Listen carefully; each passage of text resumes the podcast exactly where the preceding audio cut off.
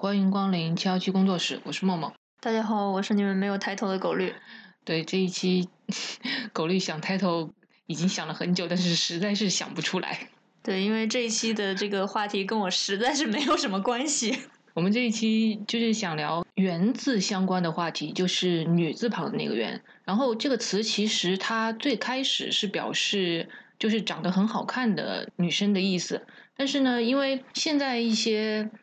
感觉就是一些文章的导向吧，然后就感觉这个词现在它包含一些贬义了，比如说像呃这段时间大家可能看的比较多的就是病源、佛源。它其实就是指那些在医院或者是在一些寺庙里面，然后通过摆拍，然后带化妆，对，就是就是拍的那些很美的照片。然后呢，他们就是说，虽然说是他是在医院，是在呃那种寺庙的这种佛教的圣地，但其实他们的目的其实是为了带货，就是他们摆的那么美，有些人就会觉得说，一个是他可能在医院的话，他们就会觉得说，你用生病这种事情来做一个营销，就是它是一个。等一下，我又困惑了。嗯，他在寺庙和医院带什么货呀？就比如说像那个病源的话，最开始其实“病源”这个词，它最开始是那个《健康时报》，它有一篇文章，它就是指责这种现象嘛，就是说有些人假装，就是说他们没有生病，但是假装在医院里面，然后化的美美的妆，然后摆那些姿势去拍照，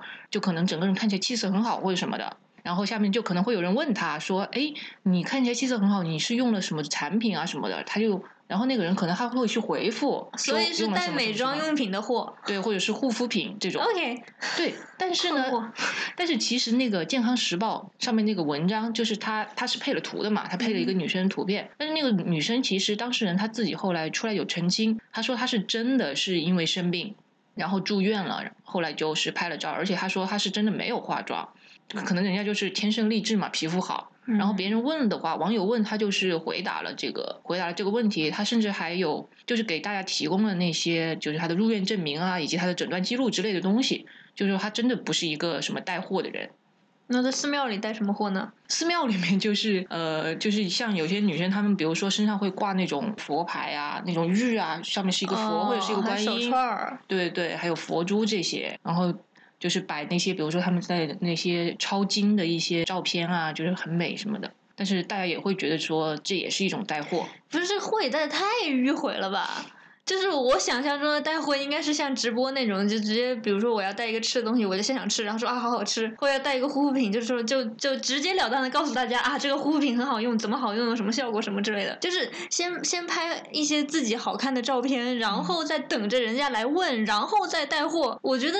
我觉得人家一开始也不见得是要带货吧，因为现在各个那个社交媒体的平台上，很多就是普普通通没有任何带货意图的女生也会拍一些很好看的照片啊。对啊，所以所以其实这个问题就是，我觉得可能并不是说在于他们是不是带货或者是什么，就关于佛缘的那个事情，他们是从一开始他拍那些照片，就是那些女生穿的很美，化妆，然后在那种佛教的地方拍照片，他们就从这个地方他们就已经开始觉得这个事情是不对的了。为什么呀？他们会觉得你不尊重这个，就是寺庙这个地方，你利用寺庙在展示你自己，然后就是为了满足自己的某些欲望。这个逻辑我就更不懂了。人家就是妆容精致，然后穿的也很好看的，在寺庙里不是正好是对这个佛的一个尊重吗？难道要邋里邋遢、脏不吧唧的去才是尊重吗？我真的不能理解这什么逻辑。不，他们可能觉得就是。像佛教的话，他们可能就觉得应该要就是比较清心寡欲那种，比较清淡，然后清爽的样子。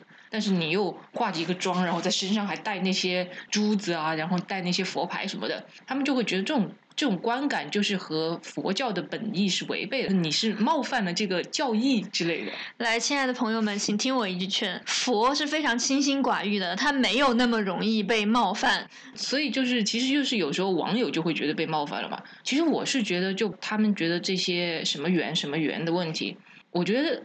有一点就基本上都是针对的是漂亮的女生。就比如说像佛教佛教的地方吧。应该以前也会有很多类似的照片吧，只不过可能就是一个那种中年大叔，然后身上也挂着佛牌，带着一串那种佛珠，然后在比如说在寺庙拍照什么的，这种照片其实以前应该也很多吧，但是没有人去攻击这个这个大叔吧。但是当这些事情发生在就是那些长得很好看、很精致的女生的身上的时候，甚至产生了一个新的词“佛缘好无聊啊！”，就 真的我觉得好无聊啊，就很奇怪啊。就长得好，看是人家的错是吗？那我包括医院里的那个情况，我也觉得就是莫名其妙啊。那人家生一般生病的气色就不怎么好嘛。嗯那其实很多女生化妆的这个最开始就是想让自己看起来气色好一点，至少我认识很多女生是这样的。那那她在一个生病了，然后面色苍白的情况下要去化个妆拍个照，怎么了呢？我真的不能理解。对，而且其实现在很多人就是喜欢在社交媒体上分享自己的生活。我们先先不论什么都要往社交媒体上放这件事情，但是人家只是为了在社交媒体上更好看一些，又有什么问题呢？呃，不过在这儿要作为一个律师，还是要给大家一个提醒啊，就是不要什么东西都往社交媒体上放。对，所以我就说，对，因为有有很多那个什么犯罪分子啊，或者其他什么不怀好意的人，他其实就通过刷你的社交媒体就能获取到非常多你的个人信息，然后包括什么去骗你的钱呀，或者说有一些嗯什么人去尾随啊，等等等等啊，这些事情其实都可以通过社交媒体来完成。啊、尤其是其实大家不知道，我们拍出来的每一张照片上面都是附带信息的，附带什么信息呢？就拍照时间和你的那个经纬度的定位。那个定位是非常精准，所以其实经常 PO 照片的话，如果碰上了特别不怀好意的人，他有可能就嗯，对，直接就获悉了你的整个行为轨迹，而且还有一些就是。对，我终于进入了律师的状态。对，还有一些就是有有人他可以，比如说你现在拍了一个照片，你在某一个酒店里，或者说你在家里，然后呃有窗外的那个景色嘛，呃，通过一些仔细筛查的方式，是通能够从这个照片里大概排查出你在什么地方的，甚至如果是比较熟练的人，都能把你的楼层给排查出来。但是为了避免传授犯罪方法，我就不详细的讲是怎么排查的了。总之就是这个照片里其实能够泄露非常非常多我们自己剖的时候可能想象不到的信息，所以呢，就还是建议大家不要什么东西都剖在社交媒体上。对你，你刚刚说这个，其实我想到 B 站有一个 UP 主，他其实就做过类似的事情。他是一直有这个，就是他的那个视频里面一直有一个这个栏目嘛，就是帮别人找那个图片的定位。我就之前就看过他有做一期，别人就是发了一张照片在那个地方，然后说呃帮我找一下，这是他就给了他大概就给了他一个城市而已吧。他最后就通过那个照片上面各种信息，他就已经判断出了那张照片是在哪一栋楼，甚至差不多已经精确到了是哪一层。啊，是的，其实像呃刚刚默默所描述的这件事情，并没有那么的困难。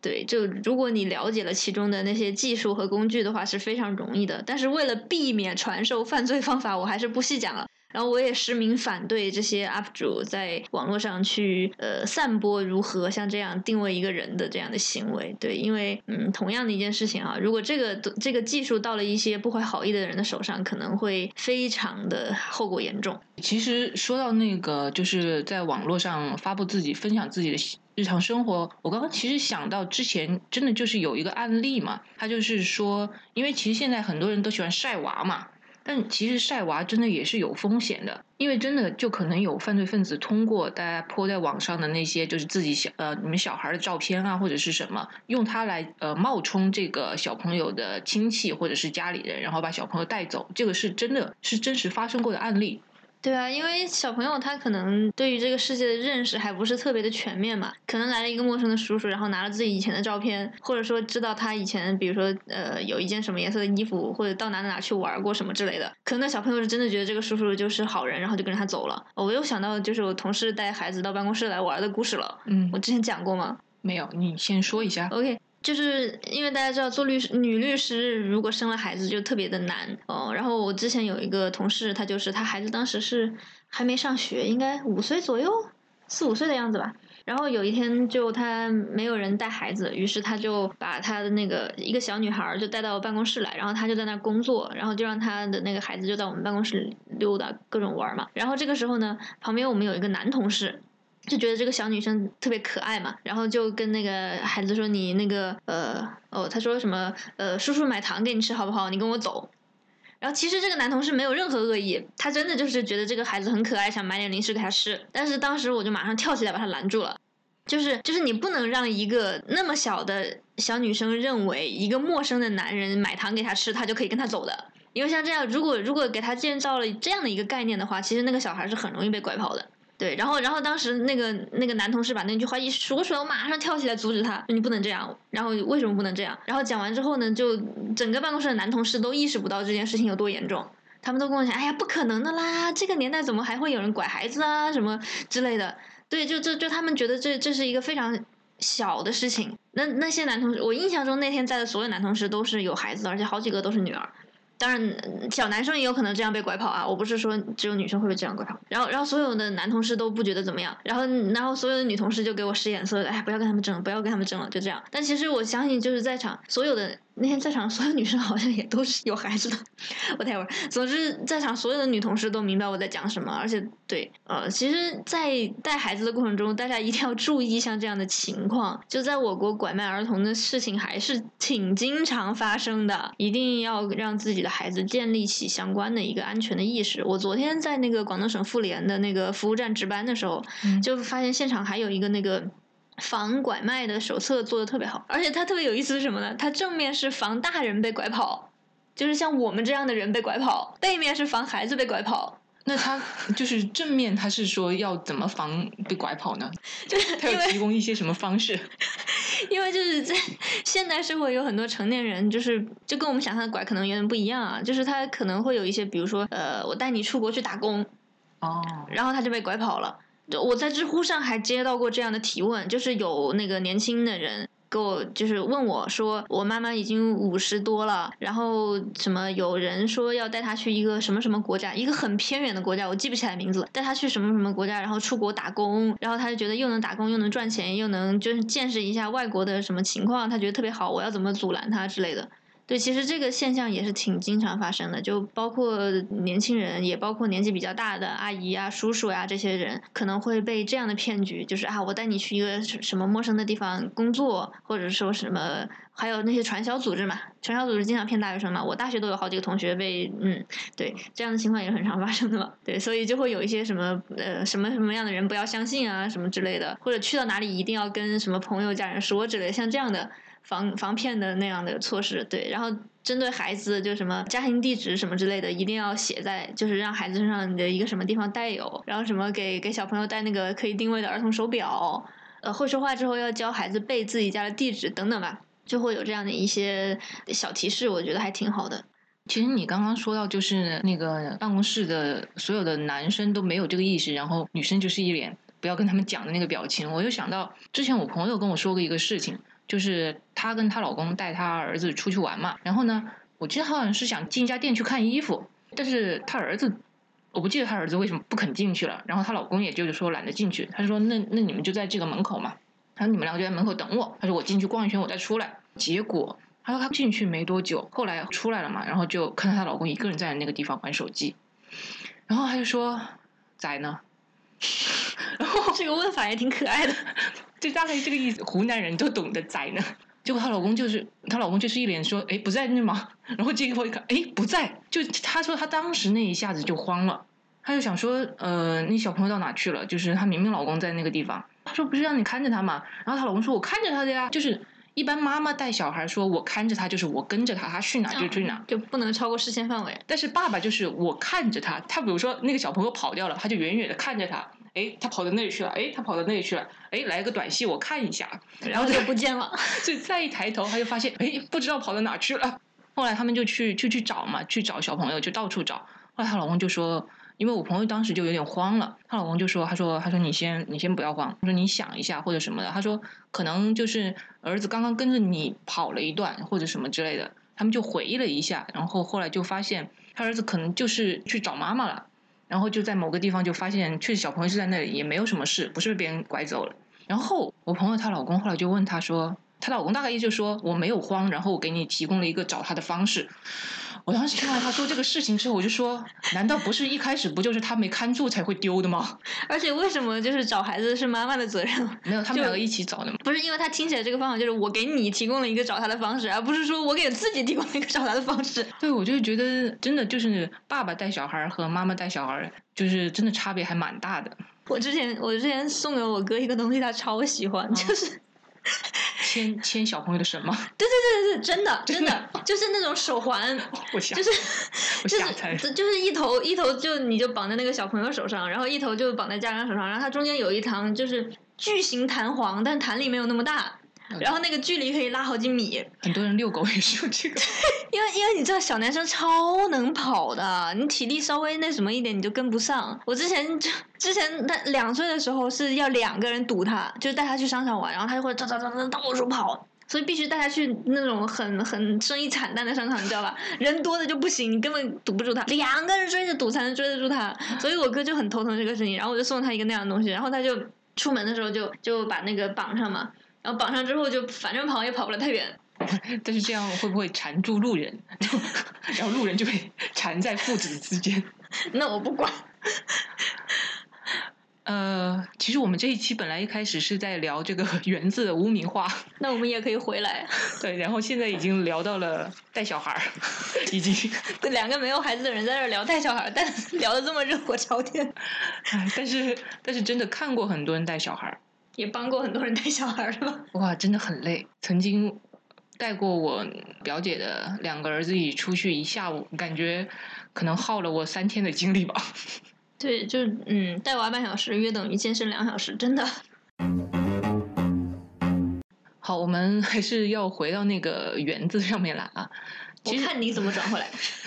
就是硬转，强行转回来。因为我们其实，在之前我们还讨论过，就关于“园”，大家一开始听到比较多，应该就是“名媛”这个词嘛。然后我们就发现说，“名媛”这个词在 gay 圈和用到女生身上的时候，它的意思其实会呃还蛮不一样的。然后特别有意思，我好像从来没有听过哪个女生被称呼为名媛。我听到的所有这个词，全部都是用在 gay 朋友身上的。就是为了这个，我还特意就是咨询了一下我 gay 的朋友，我问他说，就是“名媛”这个词在 gay 中间的话，大概是是属于呃褒义还是贬义？然后他说，他感觉就像是一个中性词，而且可能会偏褒义一点。他会觉得说，当他说就是说一个 gay 名媛的话，就是说他很好看，然后又社交能力又很强这个样子。我听到的所有的就是称呼 gay 为名媛，应该都是褒义的语境，就会有一些朋友互相之间介绍，比如说现在介绍一个 gay 的朋友，就说啊，这是我们的名媛某某某什么之类的。那你介绍人家的时候，显然是一个就是恭维他的状态嘛，才会这样讲。然后其实想讲的就是，可能嗯，很多地方的人都认识他，然后他又长得对吧，风华绝代什么之类的，大概是这么个意思。对，其实关于“名媛”这个词，它最开始的时候，它本来就是一个褒义词嘛。比如说，在民国的时候，你要说一个人是名媛的话，他甚至有一个前提条件是说，这个人他是要出身名门，他才能说他是一个名媛。你一般人可能还不够格。但是呢，当把这个词用在女生身上的时候，其实我们现在能想到的是，呃，我能想到的就是之前不是有那个什么所谓的名媛下午茶拼单的事情。嗯，然后就是你很管那个叫名媛啊？不是我管那个叫名媛，是我说他们网上会用这个词来形容那些人，OK，我当然不会管那个叫名媛。我印象中可能跟这个“名媛”这个词沾边的女生，应该是台湾的圈子里的那些人，哦，娱乐圈的那些，对，就会是讲说自己是社交名媛，或者说我认识哪个名媛，会有这样的。但是他们的那个语境下也不会说是一个贬义词吧？大概也是说这个人社交能力很强，或者是他们家里比较有背景的样子。哦，他们那个用法就比较接近于民国时期的用法。对啊，但是在现在很多其他的公众号啊或者什么上面，当称一个一些女性为名媛的时候，它反倒就不是这个它本来的意思了嘛。我就觉得是会多多少少有些贬义的，就比如说开始说的拼单，或者是说，甚至他们就会说是假名媛。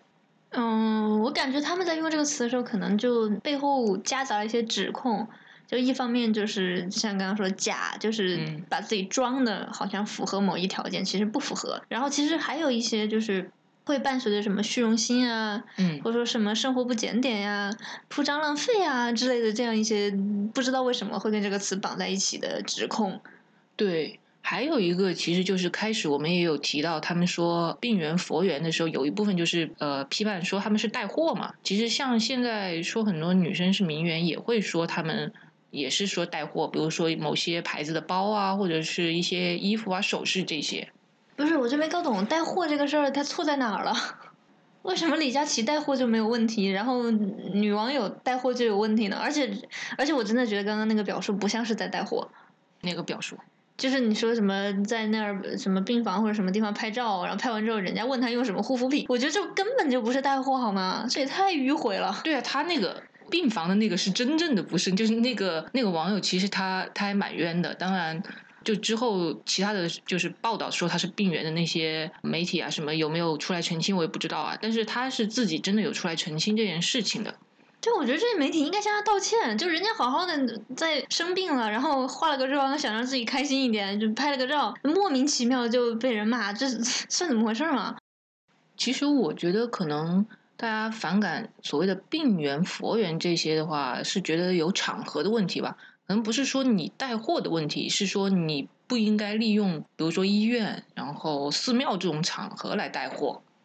所以李佳琦带货是没有问题的，就是一个带货的场合嘛。那，不过说到这儿，我讲讲一下另外一个事情，就是我现在在大街上就经常看到有人在那儿就是拍可能抖音或者什么其他要用那种小视频，嗯，就是在公共场合拍。嗯，比如说在那个上个月的时候，在那个西安的呃钟楼跟鼓楼之间，那不是有广场嘛？然后就我就发现，在那个地下通道口就有一个一个团队，就是他们拍一个女生，然后但是周边又有打光的，又布景的，又有导演，又什么乱七八糟的，就一整个团队就在那个广场上，就让那个女生翻来覆去的走来走去，走来走去，走来走去，然后他们不停的拍。然后就跟他说啊，你要摆个什么 pose 呀？怎么怎么怎么，就类似吧，就包括就那个上海那边武康路那边，哇，根本走不动，每天不停的有人在那长枪短炮的一个组一个团队加一个团队在那等等等等拍照等等吧，就是包括什么东山口啊什么乱七八糟，就很多像这样比较好看啊，或者有一些历史的沉淀啊什么之类的这样的地方，就会有很多很多人在那儿拍小视频、拍照、拍这个拍那，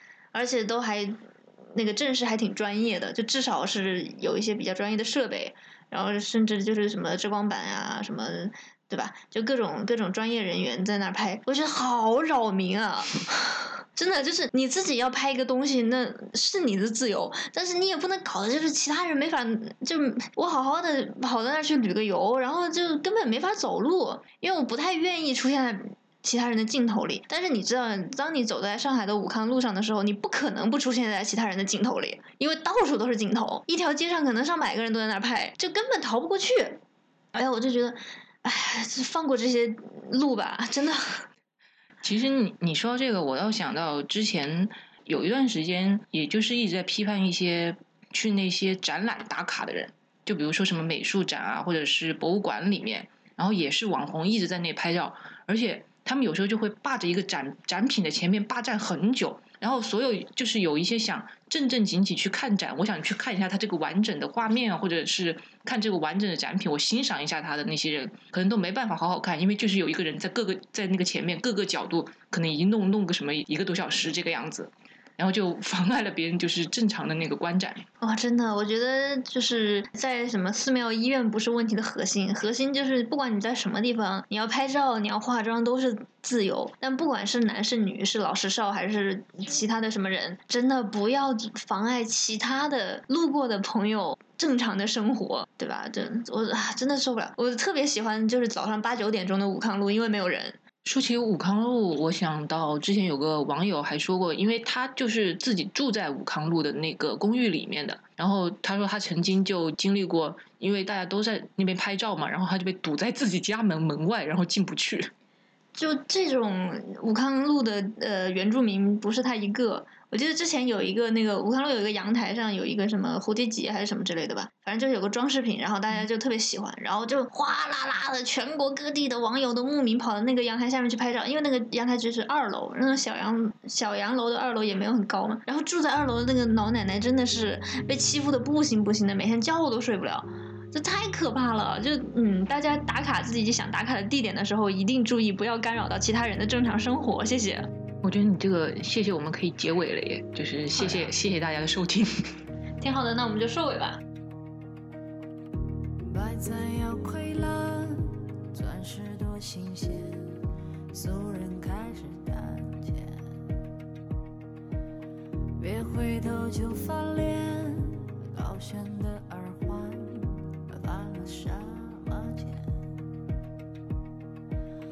我花枝要招展。道貌要安然，看谁更肤浅。把这颗良心分两半，一半为情书，一半坚定。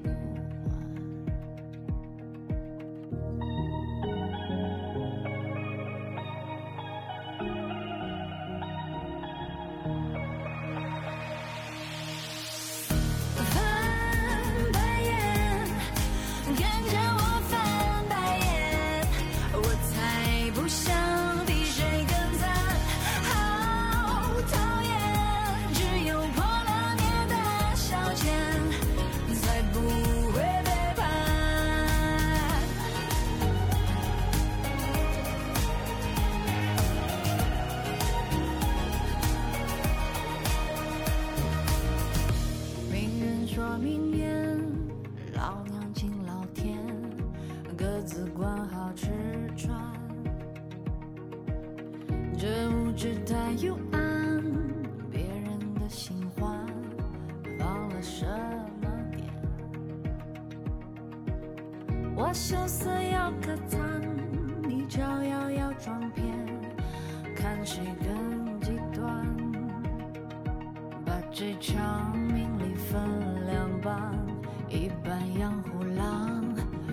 赶走，了